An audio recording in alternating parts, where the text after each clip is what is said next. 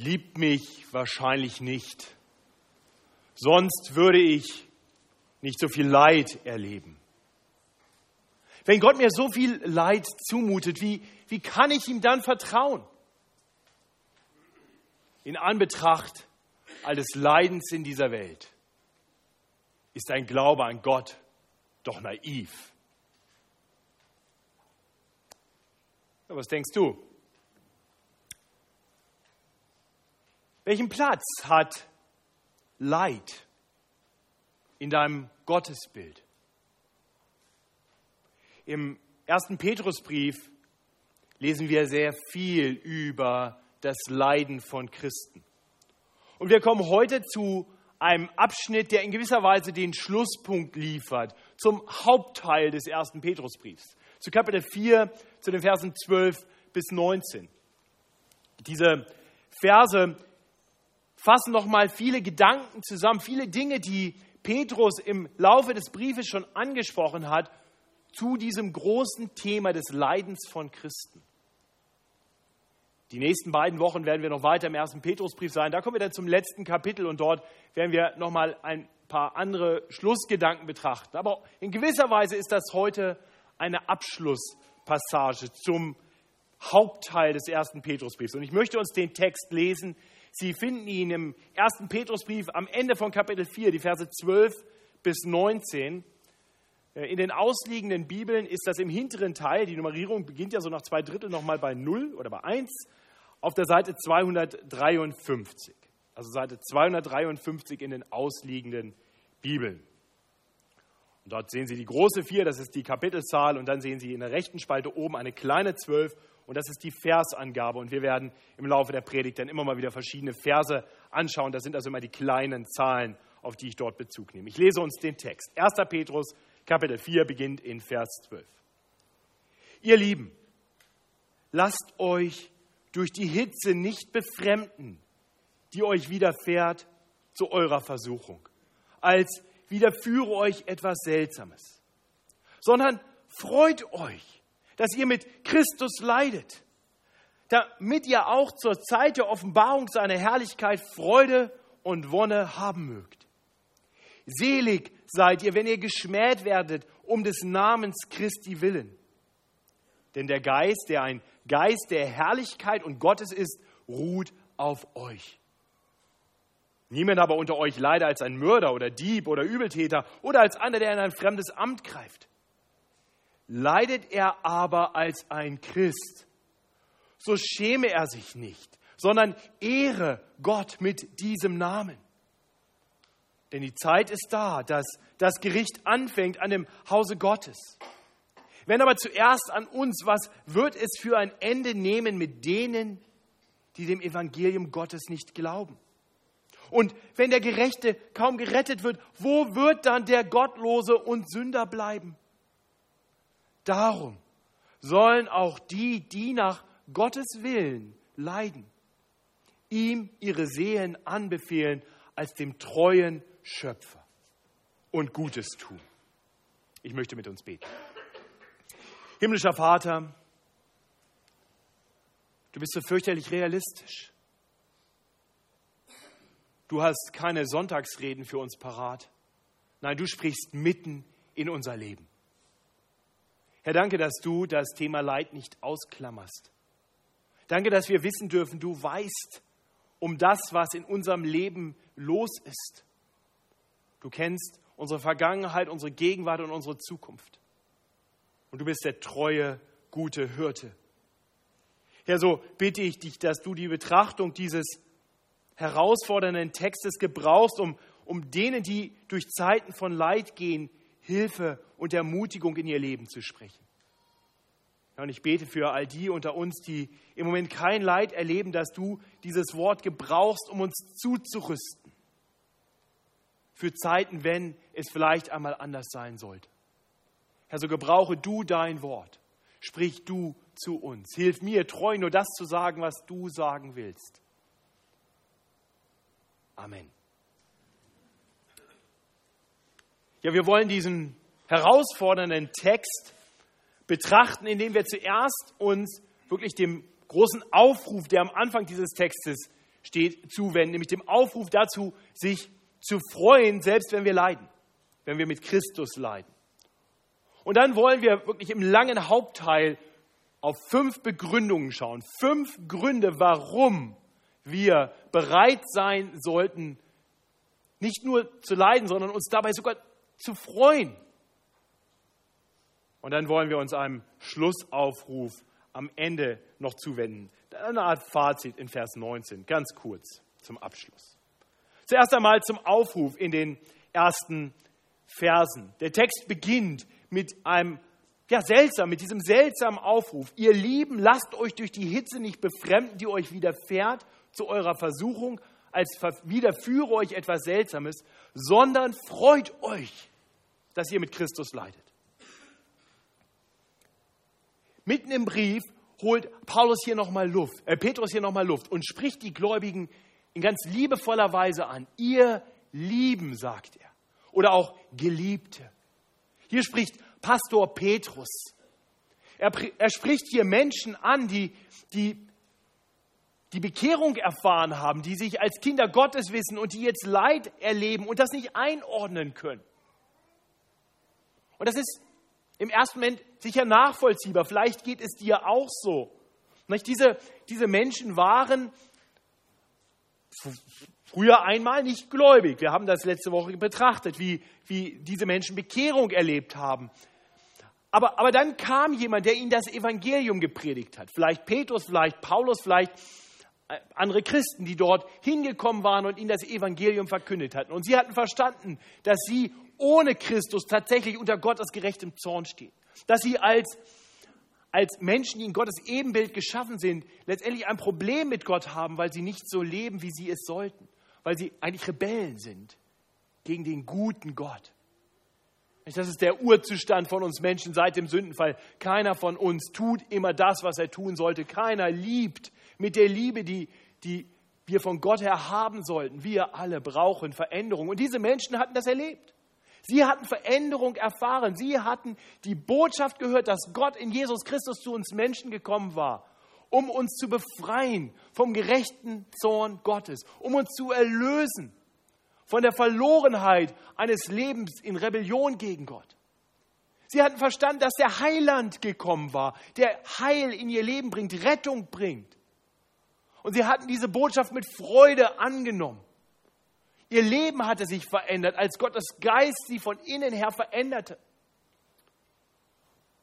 Und jetzt erleben diese Geretteten, die, die den Heiland kennen, dass dieses Leben in der Nachfolge des Heilands auf einmal auch Unheil des Leidens bringt. Das schien irgendwie nicht dazu zu passen. Das war nicht ihre Erwartung.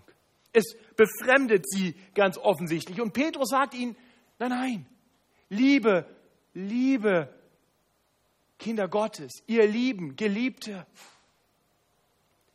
rechnet damit. Das solltet ihr erwarten als Christen, auch als Christen. Das hatte Petrus im Brief zuvor schon deutlich erklärt, warum. Er hatte zum einen gesagt, dass wir halt als Christen zwar schon erlöst sind, schon gerettet sind, aber noch in dieser Welt leben. Dieser Welt, die durch den Sündenfall eine kaputte Welt ist. Eine Welt, in der es Leid gibt und Schmerzen und Krankheit und Tod. Auch wir Christen sind noch auf der Durchreise durch diese Welt. Und diese Welt ist eine Welt, in der Leid Teil unserer Existenz ist. Gott hatte seinen Kindern, hatte uns Christen nicht verheißen, dass unser Leben hier auf Erden befreit von allem Leid sein wird. Nein, er hatte uns verheißen, dass er uns eines Tages, wenn unsere Reise durch diese Welt zu einem Ende kommt, uns befreien wird von allem Leid und wir in seine Herrlichkeit einziehen werden. Von daher sollten auch Christen damit rechnen, dass sie hier in dieser Welt Leid erleben. Aber mehr noch. Im ersten Petrusbrief hatte Petrus nun auch schon erklärt, dass Christen sogar in besonderer Weise damit rechnen sollten, dass sie leiden müssen, nämlich gerade um ihres Glaubens willen. Wir Christen sind, und ich hoffe, diesen Begriff haben wir alle inzwischen verinnerlicht für den ersten Brief, wir sind auserwählte Fremdlinge, wie es gleich zu Beginn heißt, Wir sind Pilger in dieser Welt und weil wir aus dieser Welt herausgerufene sind, sind wir Fremdkörper in dieser Welt. Und das bedeutet, dass diese Welt mit uns manchmal nichts anfangen kann. Mit den Dingen, die wir tun und die wir nicht tun, mit dem, was wir glauben und was wir nicht glauben, das befremdet diese Welt. Und manchmal ist es dieser Welt ein Dorn im Auge. Und dann gibt es Widerstand. Und deswegen sollten wir Christen damit rechnen, dass wir auf der Zeit unserer Durchreise durch diese Welt Leid erleben. Wir Christen folgen Jesus Christus, der abgelehnt wurde von den Menschen, der verspottet und verhaftet und getötet wurde. Und Jesus Christus hat uns gesagt, wenn wir ihm nachfolgen, wird es uns nicht anders ergehen. Und der Apostel Petrus, der schreibt das nicht als Theoretiker. Der Apostel Petrus hat in seinem Leben in der Nachfolge Jesu erleben müssen, was es heißt, um seines Glaubens willen verfolgt zu werden. Wir lesen in der Apostelgeschichte immer wieder, dass er verhaftet wird. Ja, an einer Stelle, da heißt es, dass er und die anderen Apostel vor den Hohen Rat kommen, die ihm sagen, zum wiederholten Mal, dass er bloß nicht mehr von Jesus reden soll, dass sie aufhören sollen, anders zu sein. Und die Apostel sagen, nein, das können wir nicht. Wir sind Jünger Jesu. Wir können nicht schweigen von dem, was wir gehört haben. Und die Konsequenz ist, dass er und die anderen Apostel gegeißelt werden. So ein Wort, da liest man so drüber. Ja? Die Geißelung, das war ein ausgepeitscht werden mit einer Lederpeitsche. Und um die Schmerzen zu erhöhen, wurden vorne in die Spitzen noch kleine Steine oder kleine Knochen eingenäht, sodass beim Auspeitschen richtig die Haut in Fetzen runterhängt. Viele sind gestorben bei Geißelung. Und Petrus selber hatte das durchlitten. Und was Petrus uns hier schreibt, das ist keine Schreibtischtheologie. Das kommt aus dem echten Leben. Und Petrus sagt, das sollte uns nicht befremden, wenn wir Leid erleben. Aber er geht noch einen Schritt weiter. Und das ist das Erstaunliche. Er ruft uns Christen nicht nur dazu auf, das gehört dazu, Augen zu und durch. Wir müssen das aushalten. Nein, er sagt, freut euch. Den leidenden Christen sagt er, freut euch, dass ihr mit Christus leidet. Damit meint er nicht, dass wir jubeln sollen, wenn wir Schmerzen erleben. Dass wir es toll finden sollen, wenn wir verfolgt werden. Ganz gewiss nicht. Aber wir folgen Jesus Christus nach, der am, am Abend vor seiner Kreuzigung in Gethsemane niedergekniet ist und gebetet hat, dass wenn es doch irgendwie möglich wäre, der Vater diesen Kelch des Leidens an ihm vorübergehen lassen möge. Das dürfen wir auch. Wir dürfen beten, anbeten gegen Leid. Wir dürfen Gott bitten uns Leid zu ersparen oder unser Leiden zu lindern. Keiner verlangt von uns, dass wir mit Freude ins Leid hineinrennen und sagen, juhu, endlich mal wieder leiden. Die Bibel ist nicht verrückt, aber sie ist realistisch. Petrus selbst, als er, als er gegeißelt wurde, da hatte er sicher Tränen in den Augen und kein Lächeln im Gesicht. Aber wir lesen dann etwas Erstaunliches. Als Petrus und die anderen Aposteln nachdem sie gegeißelt wurden und ihnen nochmal gesagt wurden, schweigt jetzt, wurden sie entlassen vom Hohen Rat. Sie wurden freigelassen. Und dann heißt es, dass sie fröhlich vom Hohen Rat fortgingen, fröhlich, weil sie würdig gewesen waren, um seines Namens willen Schmach zu leiden. Wie ist das möglich? Wie können wir wenn Gott unsere Gebete nicht erhört, aus einem bestimmten Grund tut er das, wenn Gott es zulässt, dass wir durch Zeiten des Leidens gehen müssen, wie können wir dann, wenn es denn so sein soll, fröhlich leiden? Unser Leiden aus Gottes Hand nehmen. Und Petrus liefert uns fünf Gründe dafür und die wollen wir im Folgenden betrachten. Und es ist meine Hoffnung, dass es uns, die wir im Moment Leid erleben, ermutigt, uns Hilfe ist. Und ich bete, bete für die unter uns, die im Moment kein Leid erleben, dass das noch so lange wie möglich so bleiben möge. Möge Gott dich, der du nicht leidest, noch lange bewahren von Leiden. Es ist nicht erstrebenswert. Aber möge er dich auch zurüsten durch sein Wort, damit, wenn das Leid kommt, du anders leiden kannst als die Welt um dich herum. Und so hoffe ich, dass diese Predigt für ganz viele unter uns heute nicht praktisch ist. Etwas ist, was wir nicht in der nächsten Woche konkret brauchen. Ja, ich bete direkt für uns alle, dass wir diese Predigt möglichst lange nicht brauchen werden. Das mag euch wundern, dass ich so eine seltsame Vorstellung habe. Was ich heute vorhabe, ist uns eine Rüstung anzuziehen, damit wir sie haben, wenn wir sie brauchen. Falls wir sie brauchen. Der erste Grund, den Petrus uns nennt, den lesen wir gleich in Vers 12, nämlich, dass Gott sagt, dass uns eine Zeit des Leidens zur Läuterung unseres Glaubens dient. Die Luther-Übersetzung ist hier nicht ganz so, so klar. Da heißt es, ihr Lieben, lasst euch durch die Hitze nicht befremden, die euch widerfährt, zu eurer Versuchung. Versuchung ist hier so ein Oberbegriff. Die Elberfelder übersetzt das passender zu eurer Prüfung oder zur Prüfung. Oder andere Übersetzungen sagen, zur Prüfung und Festigung eures Glaubens. Darum geht es hier. Wie gesagt, hier kommen wir zu einer Zusammenfassung vieler Gedanken, die wir im ersten Petrusbrief schon gesehen haben. Und diesen Gedanken haben wir schon in Kapitel 1 gesehen. Wenn ihr einfach nur eine Seite zurückblättert, seht ihr auf Seite 1 in den Versen 6 und 7, wie Petrus gleich zu Beginn den Christen schreibt von einem großartigen Ziel, auf das sie zuleben. Und dann sagt, dass es aber vielleicht zwischendurch auch noch eine kleine Zeit geben wird, die schwierig wird.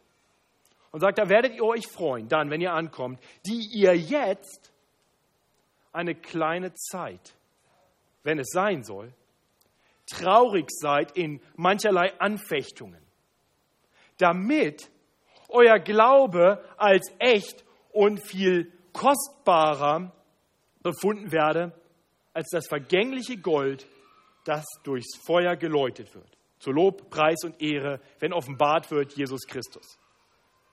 Ja, das ist das Ziel.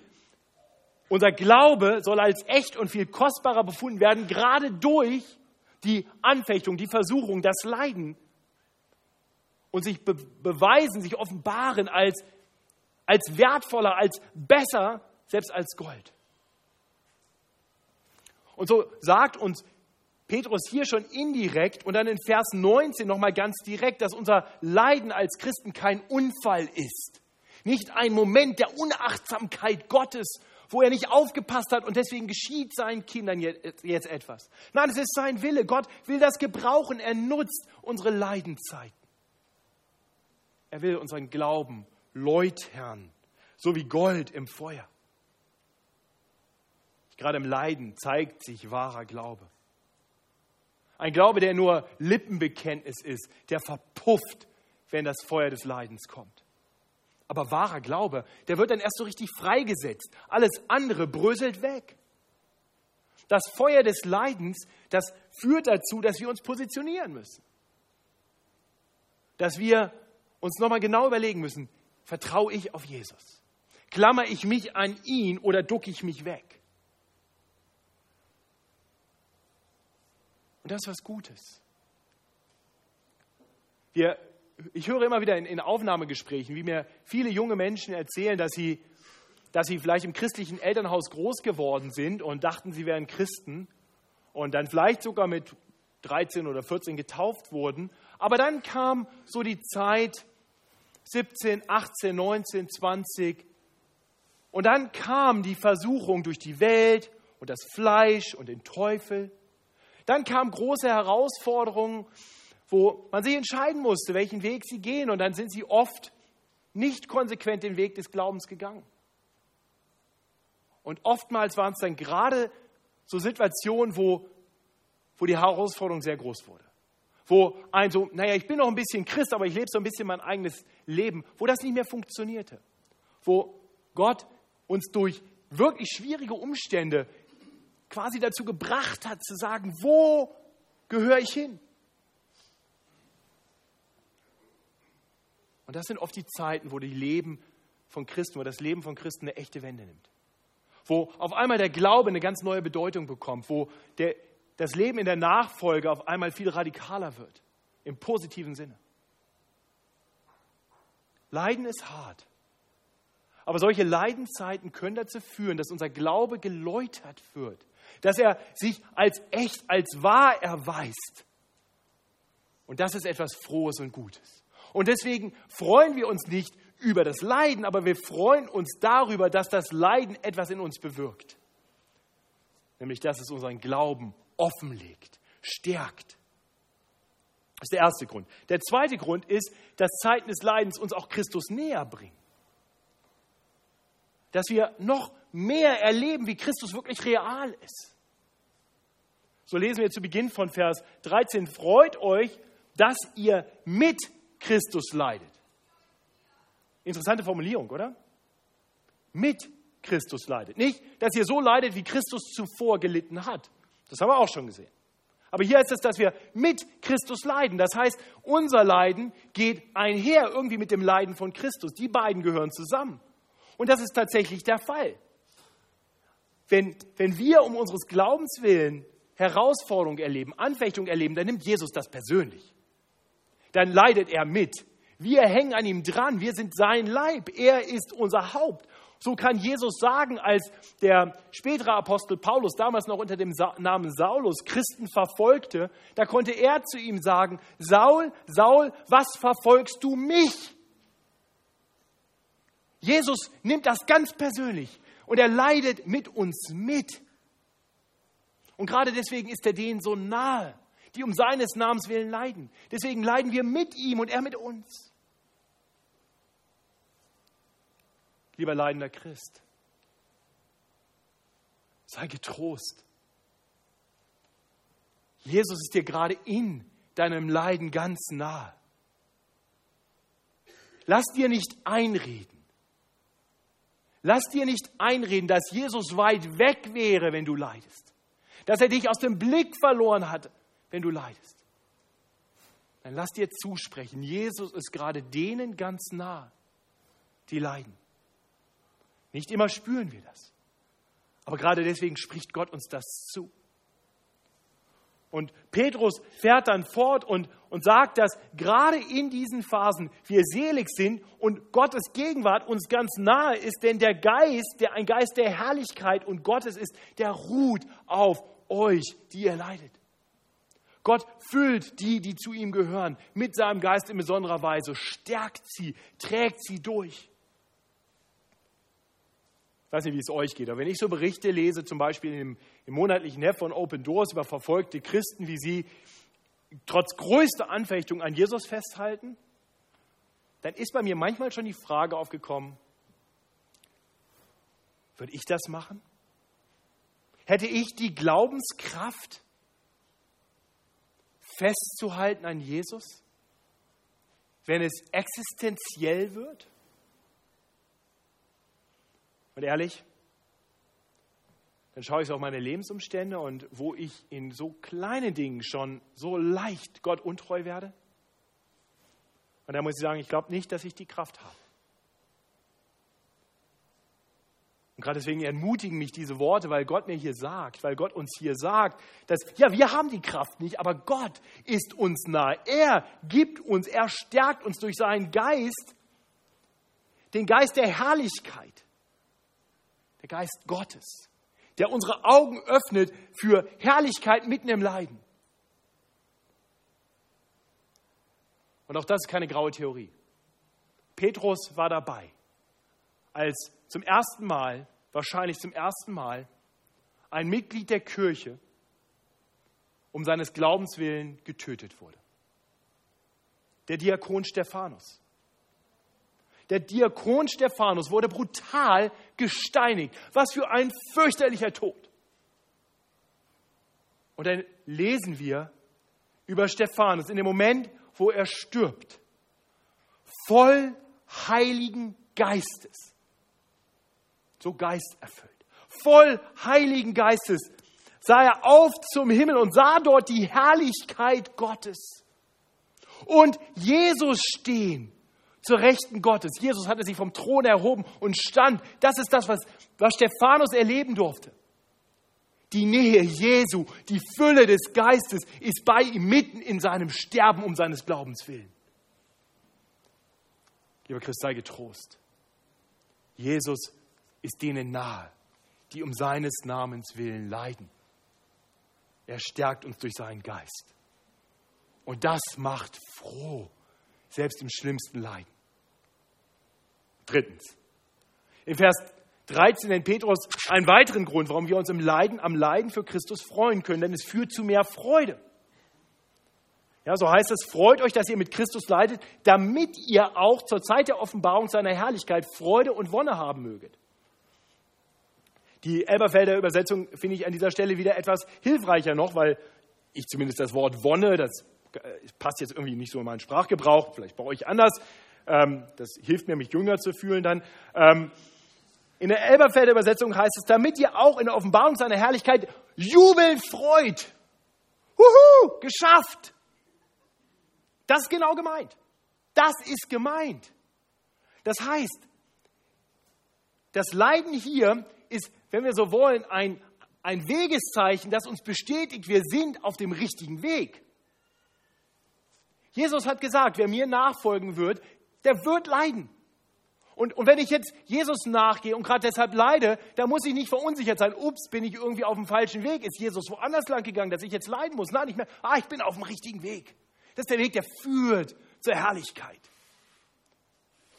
Das ist ein bisschen so wie, wie bei der Geburt eines Kindes.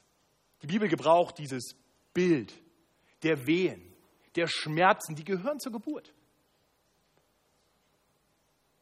Zumindest glaube ich, persönlich habe ich das noch nicht durchgemacht, aber wenn ich den Schreien meiner Frau Vertrauen schenken darf bei der Geburt unserer ersten Tochter, dann tut das fürchterlich weh. Und es ist und es ist etwas, wo wir nicht genau wissen, wie lange das dauert. Wie lange muss ich leiden? Ja, Matthias und, und Ruth Mockler haben ähm, gedacht, dauert eine ganze Zeit. Und so hat Matthias äh, ungeplant sein erstes Kind zur Welt gebracht, ja? weil sie keinen ärztlichen Beistand hatten, weil sie dachten, so schnell geht das nicht. Manchmal ist das Leiden gar nicht so lange, das Ziel ist nah. Also wer, wer Rat braucht, wir haben ja natürlich Hebammen sitzen, ich sehe schon, wie sie reden, aber, aber Matthias Mockler taugt auch als Hebamme, habe ich mir sagen lassen. Ja? Aber manchmal ist es so, dass sich das ewig hinzieht. Ich glaube, meine Frau und ich werden nie vergessen, wie das war. Wir sind abends nach Hause gekommen, zu später Stunde, und die Wehen gingen los, schon vor Mitternacht. Und dann haben wir gesagt, naja, wir warten ein bisschen, ist noch nicht so schlimm die haben im Krankenhaus angerufen, die haben gesagt, ja, wartet mal, kommt mal morgens dann irgendwann, dann sind wir um 6 Uhr hingefahren. Bei Moklas wäre da schon das Kind längst da und alle Verwandten wären schon angerufen gewesen zu der Zeit. Bei uns war noch gar nichts. Wir kamen ins Krankenhaus, die haben gesagt, fahrt wieder nach Hause. Die Schmerzen waren fürchterlich, aber es ging nicht voran. Um 23.40 Uhr am nächsten Tag. Aber das Kind kam. Und wir wussten, es wird kommen. Und ich kann euch sagen, die Freude, das Kind in der Hand zu halten, überwog alles. Freut euch, wenn ihr durch die Wehen des Leidens geht. Denn es ist ein Beleg dafür, dass die Geburt der Herrlichkeit bevorsteht. Freut euch, wenn ihr mit Christus leidet. Viertens, in Vers 16 lesen wir, dass wir uns am Leiden freuen können, denn es ermöglicht es uns, Gott in besonderer Weise zu ehren. So heißt es in Vers 16, leidet er aber als ein Christ, so schäme er sich nicht, sondern ehre Gott mit diesem Namen. Hast du dich schon mal geschämt, Christ zu sein?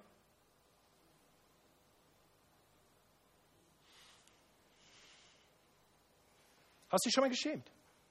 Jemand sagt, ah, das ist also ein Christ. Das kommt vor, ne? Viele von uns haben das bestimmt schon erlebt.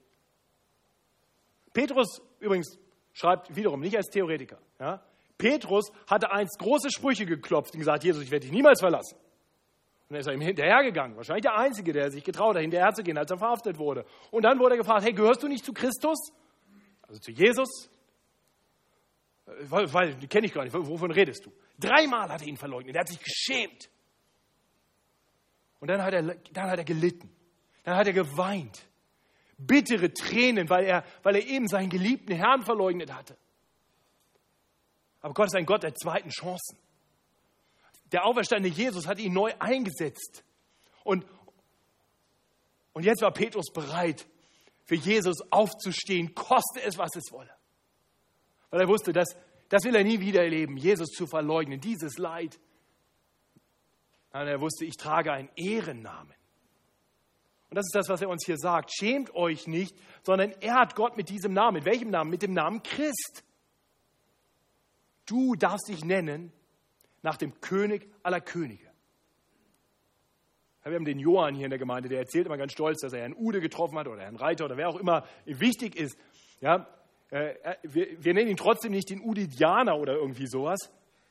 Aber er hat Jesus getroffen. Er kennt Christus und wir nennen ihn Christ und das ist doch viel großartiger. Ist doch egal, was irgendwelche Menschen, die einfach keine Ahnung haben, wer das ist, sagen. Wenn du jetzt nicht weißt, wer Ude ist, egal. Und wenn andere nicht wissen, wer Christus ist, dann schäm dich nicht dafür, dass du dich nach ihm nennst, sondern hilf ihm zu erkennen, dass, dass er es wert ist und folg ihm nach, gerade auch wenn sie dich verspotten. Stell dich auf seine Seite und erlebe die Freude, den Segen, wenn wir auf der Seite des Königs aller Könige stehen, uns nach ihm nennen dürfen. Was für ein Privileg. Und schließlich, fünftens,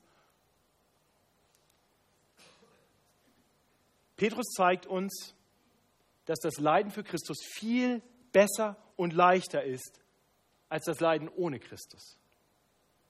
Das sind die beiden Optionen, die es laut der Bibel gibt. Entweder werden wir früher oder später, wenn es sein muss, leiden, weil wir zu Christus gehören, oder wir werden früher oder ganz sicher später leiden, weil wir gegen Gottes Willen rebellieren, weil wir nicht zu Christus gehören. Ja, ich lese uns die Verse 15 bis 18. Wir sehen diesen Kontrast. Niemand aber unter euch leider als ein Mörder oder Dieb oder Übeltäter oder als einer, der in ein fremdes Amt greift. Leidet er aber als ein Christ, so schäme er sich nicht, sondern ehre Gott mit diesem Namen. Denn die Zeit ist da, dass das Gericht anfängt an dem Haus Gottes. Wenn aber zuerst an uns. Was wird das für ein Ende nehmen mit denen, die dem Evangelium Gottes nicht glauben? Wenn der Gerechte kaum gerettet wird, wo wird dann der Gottlose und Sünder bleiben. Es gibt nur zwei Wege. Kein Weg ist laut Bibel leidfrei. Der eine Weg bringt Leiden mit sich, weil er manchmal eng wird und steil wird und steinig und dornig. Aber dieser Weg führt zum Ziel, zur Rettung, zur Erlösung. Wir kommen an, wir haben unsere Durchreise beendet, wir erreichen die Herrlichkeit des Herrn. Der andere Weg ist manchmal am Anfang leichter, es geht bergab. Aber irgendwann wird es rutschig und wir können uns nicht mehr halten und wir stürzen den Abhang, Abhang herunter. Das sind die beiden Optionen. Und Petrus sagt, der, der Weg hier, der, das mag vielleicht im Moment so aussehen. Aber wo führt das hin? Die Alternative ist schrecklich. Du willst nicht ohne Christus leiden. Wenn es sein muss, leide mit ihm. Das ist besser. Freu dich, denn dein Leiden hat ein Ziel. Und so kommt Petrus dann zu einem abschließenden Fazit in Vers 15, in Vers 19. Darum sollen auch die, die nach Gottes Willen leiden, ihm ihre Seelen anbefehlen, als dem treuen Schöpfer und Gutes tun. Lieber Bruder, liebe Schwester, wenn du gerade durch Leidenzeiten gehst, ich weiß, es ist schwer, aber nimm es aus Gottes Hand. Gott hat alles im Griff. Er ist dein treuer Schöpfer. Er hat dich gemacht, er kennt dich und er wird dich durch dein Leben hindurchführen hin zu einem großartigen Ziel. Er ist der gute Hirte deiner Seele. Und er wird deinem Leiden ein Ende machen. Ganz, ganz sicher. Dein Leiden wird ein Ende haben. Und dann die Herrlichkeit danach. Und bis dahin lebe für ihn. Tu Gutes. Folge ihm nach. wenn du derzeit kein Leid erfährst. Dann nochmal, ich, ich, ich bin Gott dankbar für das leichte Leben als Christ, das ich und viele unter uns führen dürfen. Aber lasst uns nicht naiv sein. Lasst uns nicht Schönwetterchristen sein. Lasst uns gerade bei diesem schönen Wetter den Schutzmantel dabei haben den uns dieser Predigtext gibt, sodass, wenn schwere Zeiten kommen, wir zugerüstet sind, auch durch diese Zeiten zu gehen, im festen Vertrauen auf unseren Gott. Und wenn du denkst, dann bin ich heute gekommen, weil ich wissen wollte, ob es sich lohnt, als Christ zu leben. Und jetzt höre ich, dass Christen leiden müssen. Da mag sein, dass du erstmal denkst, so attraktiv klingt das gar nicht. Naja, ist nicht die ganze Wahrheit. Es gehört dazu. Aber, aber was Petrus zu Beginn des Briefes sagt, lies das mal nach im ersten Petrusbrief. Wenn du keine Bibel hast, ich schenke dir nachher gerne eine. Komm auf mich zu. Da, da spricht Petrus nämlich von all den Segnungen, von all den Freuden, von allem, was wir Christen zu erwarten haben. Und das ist, und das ist nur dort zu finden. Nur mit Jesus wirst du ein Leben haben in Fülle und in Herrlichkeit. Und ich kann dir sagen, lass dich nicht täuschen, wenn deine Lebensumstände im Moment leicht sind. Das Leben der Nichtchristen wird nicht leidfreier oder leidärmer sein. Ganz im Gegenteil. Komm zu Christus und erlebe wahre Freude. Schon hier auf Erden und dann für alle Ewigkeit. Amen. Himmlischer Vater, danke, dass du zu uns sprichst durch dein Wort. Danke, dass du uns ermutigst, auch in schweren Stunden dir nachzufolgen. Und danke, dass wir wissen dürfen, es lohnt sich. Danke, dass du ein treuer Gott bist, unser Schöpfer, unser Herr. Herr, stärke uns, rüste uns zu. Hilf uns, dass unser Glaube wächst, dass wir mehr von deiner Gegenwart erleben in unserem Leben und dass wir dich ehren mit dem Namen, den du uns gegeben hast als deine Kinder. Herr, so gebrauche unser Leiden zu deiner Ehre und zu unserem Besten. Und danke, dass alles Leiden hier auf Erden ein Ende hat. Danke, dass die Herrlichkeit gewiss ist. Und so wollen wir dich anbeten, unsere ganze Hoffnung, unsere ganze Freude auf dich setzen. Amen.